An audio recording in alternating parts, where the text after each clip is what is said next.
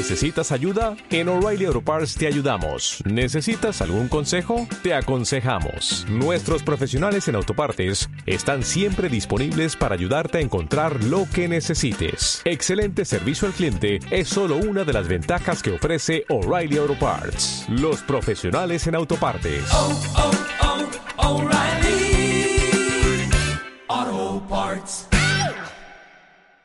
Oye, Roberto, ¿Qué pasa, Brody? ¿qué, qué te iba a decir? ¿A ti te gusta el té? Me encanta el té. ¿Te gusta? Porque yo, yo sé que tú eres mucho de té, de bebidas calentitas, ¿eh? Hasta- ¿Te gusta, eh? Hasta te diría que he hecho una ceremonia del té en Japón. No me digas.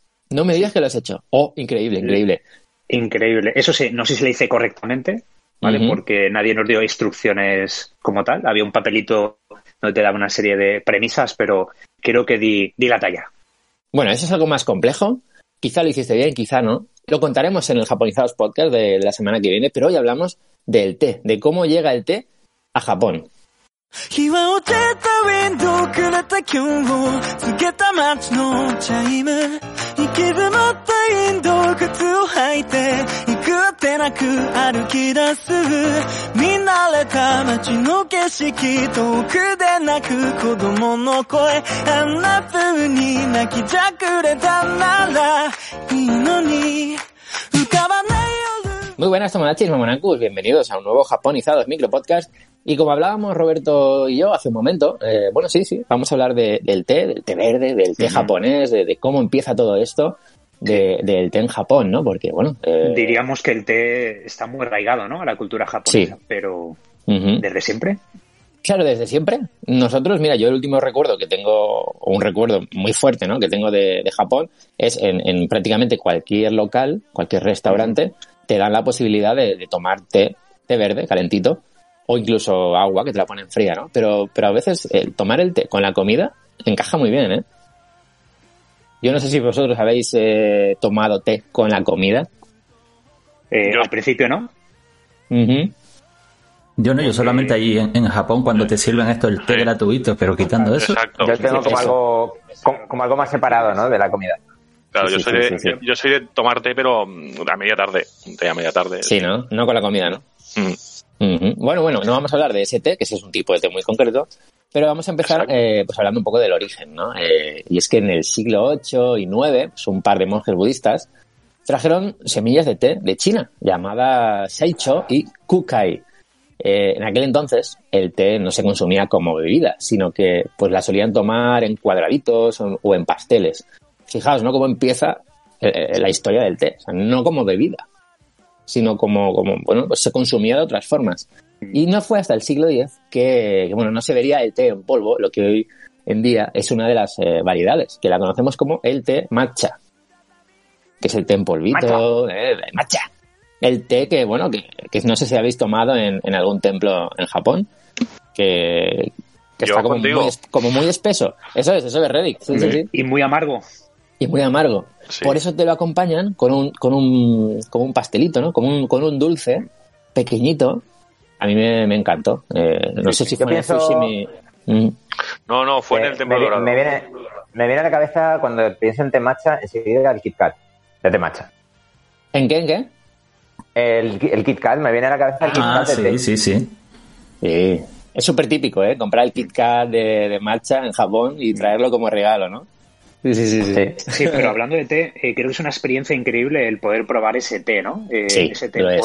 Como te lo Sí. hacen con la espumadera, ¿no? Que empiezan a removerlo, se hace una especie de pasta, masa, una espumita ahí que sube. Ah, es increíble. Eso sí iba a decir, que, que cómo, que cómo eso se transforma en, cómo eso se transforma en un té, ¿no? Esa, esa masa viscosa ahí. plan- Sí, sí, sí, sí. sí. y la verdad que al principio, eh, la- cuando nunca, porque claro, nosotros eh, en Occidente, los tés que hemos tomado pues son tés muy ligeros, muy, muy suaves, ¿no? Claro, no hay nada que ver. Cuando pruebas este té verde japonés, lo primero es que te despierta unos sabores y unas sensaciones totalmente diferentes, porque esa Sí. amargura es como Mm. cuando bebes café, ¿no? Por primera vez, que primero lo odias, pero poco a poco Ah. se va volviendo un poquito adictivo, se vuelve ahí un poquito juguetón. un, sabor, un sabor adquirido, ¿no? Que, que. Sí, sí. sí, sí. Y la verdad que a mí me encantó. eh, me gustó mucho cuando lo, cuando lo probamos, pues en, en ese entorno, ¿no? Súper idílico, en un templo espectacular, en el bol, ahí súper bonito. Súper verde, el, el té, espeso. Con, con la pastita al lado, con el dulce, Mm. buah, era, era increíble. Y lo que tú dices, Roberto, ¿no? E- Ese sabor totalmente nuevo que, que yo nunca había probado un té así. Y, y, y tomártelo en Japón, jolín, es una experiencia brutal. O sea, de verdad que lo recomiendo, ¿eh? Sí, sí. Sí que es verdad que para los iniciados, ¿no? Esta pastita que acompaña, Mm. la verdad que ayuda bastante, ¿vale? Porque contrarresta bastante ese Claro. sabor amargo de- del té. A mí me sacaron también una especie de cuchillo o cuchara de madera, que, que al principio no entendía muy bien qué era eso, pero luego ya vi que era para cortar el pastelito. Ah, vale, vale. Y, ¿Y la te- verdad te- que te es pusieron- experiencia- Esa, la verdad que mola, Sí, dime, ¿eh? ¿Te pusieron oro? ¿Papel de oro de No. ese? No, A lo mí que yo sí, sí que ajá. compré en, en Kioto, compré un paquete de, de té matcha con oro. Ah, mira, muy bien, muy bien. Pero el, eh, lo que es la pastita es eh, para nivel principiante y normal. Yo creo que o sí. también, digamos que el, el nivel pro es sin pastita, ni nada, ya directamente a Claro, cara claro, perro, ¿no? Efectivamente. efectivamente. Vaya, vaya. Yo bueno, bueno, creo que es como el que bebe ¿Sí? café solo, ¿sabes? Eso es Sí, Exacto, sí, sí. Sin azúcar ni nada, ahí a muerte. Sin azúcar, cortito. Pero Ay, ay, ay. chaval, dicen que- no se puede tomar un café solo, esa Claro. lo matas directamente. Sí. Bueno, Sí. dicen que al que le gusta el café y el té, en teoría lo tiene que beber solo. Porque si le añades azúcar ya estás adulterando el sabor. Yo bebo con azúcar los dos, pero no sé. Sí, la que sí. Ah, al que le gusta el té matcha lo tienen que ver en Japón. Si no, no, no me vale. No me vale. Té matcha y bueno, y hay que comprarse, que yo lo tengo pendiente, el, el esto que venden con el esto de... Para removerlo. Sí, correcto. Muy bien, muy bien. El pack este, a ver si, a ver si algún día me animo. Matcha. Y beberlo, y beberlo en kimono, a ser posible. Y bueno, bueno, pues sí. Qué pro. Y en un onsen también, ¿no? Ahí metido, ¿no? Claro. no puede hacer. bueno, bueno, más datos, más datos. El monje Zen Eisai también llevó a, a Japón semillas de té que había recolectado en un viaje de estudios a China. Esto fue en el siglo XII. Luego, en el 1191, Eisai, asombrado por las, por las cualidades del té, dice a sus alumnos, que, bueno, que, que molaba, ¿no? Que vamos a plantarlas, porque esto vamos, vamos a ampliar un poco el consumo del té, haciendo unas plantaciones por aquí y por allá. Y uno de ellos, Mioe, acabó siendo un monje budista en Kozanji, en la montaña Togano, al noreste de, eh, al noroeste de Kioto.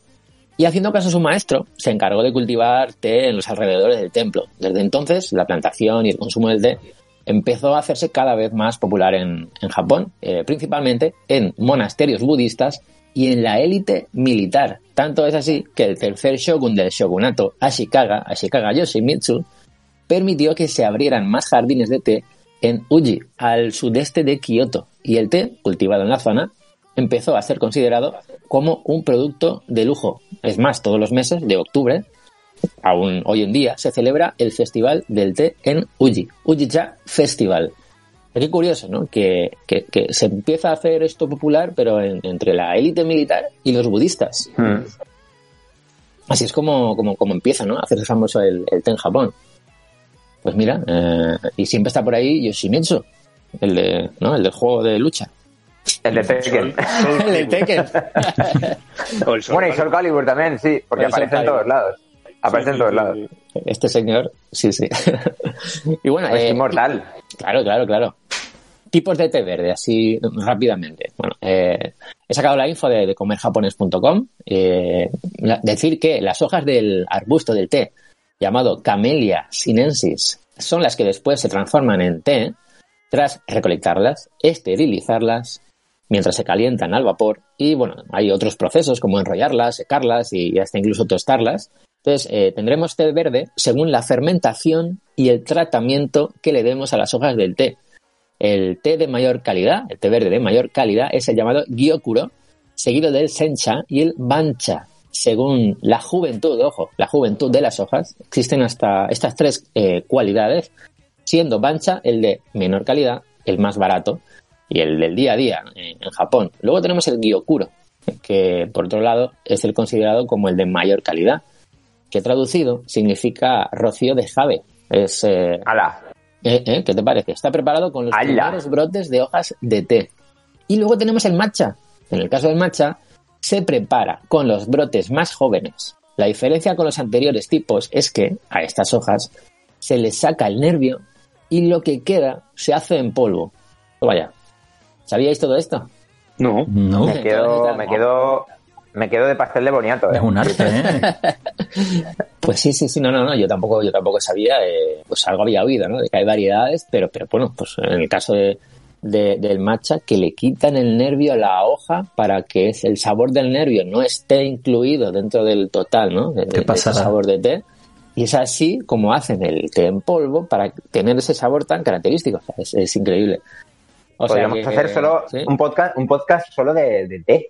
Te digo, ¿eh? Pero esto da, esto da para mucho que hablar. Esto es un súper resumen Sí, sí, que, que- que he preparado, pero vamos, que, que dan para mucho. Pero como todos los temas, pero como todos los temas en Japón, cualquier mundillo en el que asomes la cabeza es un pozo sin fondo. ¿sabes? Te digo, ¿eh? Y bueno, eh, ya para finalizar, que sepáis que en Japón, además de poder tomar el té en formato bebida, se siga, como hemos comentado, el tema del Kit Kat, también se puede comer té, ¿eh? entre comillas, eh, con chocolate de, de Kit Kat, en helado, en mochis, en batidos. Eh, bueno, hay un montón de, de opciones. En, ta- Esperamos que lo- en ta- sí, sí. eh, en- en tartas del Pablos, ¿puede ser? Pues yo creo que sí. Pues Yo seguramente. diría, yo diría que sí que había, ¿eh? Sí, sí, sí. Yo recuerdo ver una tarta verde, o sea, tiene que ser de eso seguro. Sí, sí, sí. sí. Ojo Además ahí, es, ¿eh? algo, Ojo es algo que para el turismo, o sea, sí, o sea, tú, tú eres, Claro. tú eres Japón, el té lo tienes que poner en todos lados, porque los turistas lo van, a, lo van a consumir, lo van a comprar. O sea, que, que sí, sí, sí. Es una de las cosas que piensas, ¿no? Cuando piensas de Japón, Hmm. el Sí. té verde es una de, es una de ellas, el matcha. Pues sí, Tomodachis, eh, esto es. No sé si queréis contar alguna anécdota relacionada con el té y ya lo dejamos aquí. No, Pues yo la primera vez que, que probé el té fue precisamente allí en Japón, porque yo no soy ni, ni de tomar Mira. café, ni té, ni nada, y oye, me sorprendió No bastante, eres, la no eres tetero, no eres, no no eres soy tetero. Ni tetero ni cafetero. No, pero oye, bien, la verdad que me Eres- gustó bastante. ¿eh? Co- Eres Coca-Coletero. Uy, uy, cuidado, sí, sí, no, yo pensé que ibas a decir otra cosa. No le, no le doy a esas cosas. No, no, pero oye, para la gente que sea así un poquito rara como yo para sabores y demás, le, le aconsejo que lo pruebe porque la verdad que, que está muy bueno, ¿eh? Muy bien, muy bien. Pues sí, sí, así es, Tomachis. El té verde, el té matcha. Esperamos que os haya gustado estas eh, curiosidades sobre, sobre el té verde. Y seguiremos en más micropodcasts contando más, más cositas, más curiosidades de Japón. Y la semana que viene, el próximo domingo, tendréis el nuevo Japonizados podcast. Yane. Yane. Ya, ¿eh? Luego, Chao. 超えるため刻んだ胸を打つ音を今響かせ